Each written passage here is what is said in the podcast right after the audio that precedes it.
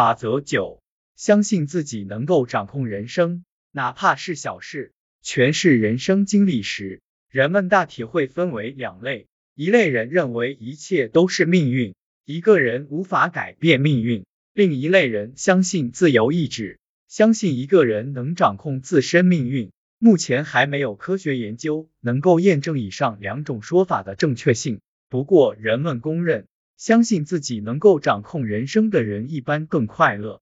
相信自己能够掌控人生，也是拥有韧性思维的关键。面对难题几乎无能为力时，这种思考方式能够激励我们寻找应对方法，或者至少是从全新的角度去思考。如果我们相信自己的思考，而自己的决定又会影响解决问题的方式，我们就更有可能想办法做出补救。有些人在遭遇重大疾病时，会采用严格的特别饮食计划。你可能觉得那毫无用处，也没有任何证据表明特定食谱能起到一丝一毫的作用。当然，你很礼貌，不会当面指出你的观点可能是对的，也有可能是错的。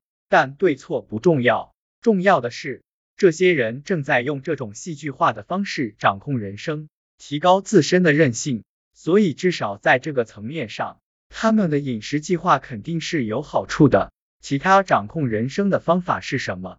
如果你认为人生的一切都是命中注定，自己不能做出任何改变，那么你只是在情况变糟时，把自己描绘成了一个受害者，把自己打造成受害者。只会耗尽你的力量，让你变得无助。这种做法对你的信心、对你的恢复毫无益处。情况变糟时，你需要采取行动。如果你无法直接对事件本身产生影响，你就需要掌控自己如何对事件做出的回应。换一种方式思考，选择向谁、如何寻求支持帮助，练习正念思考、瑜伽，或者长时间散步。留出一些放松的时间，具体做什么并不重要，真正能起到作用的是，你有意识的掌控了自己的人生。显然，如果存在具有可实践性、进行后能够起到帮助作用的活动，那么自然就再好不过。仅仅因为具有掌控力，你的韧性就能得到提高。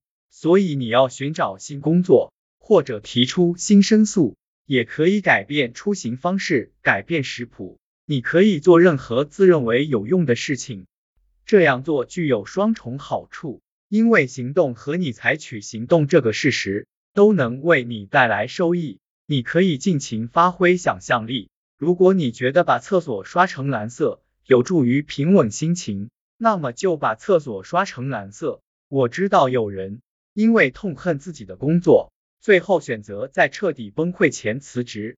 他没能立刻找到工作，但他并没有自怨自艾，而是利用那段时间做了自己一直想做的事——写作。他确实在没找到新工作，因为他开始了自己的写作生涯。相信自己能够掌控人生的人一般更快乐。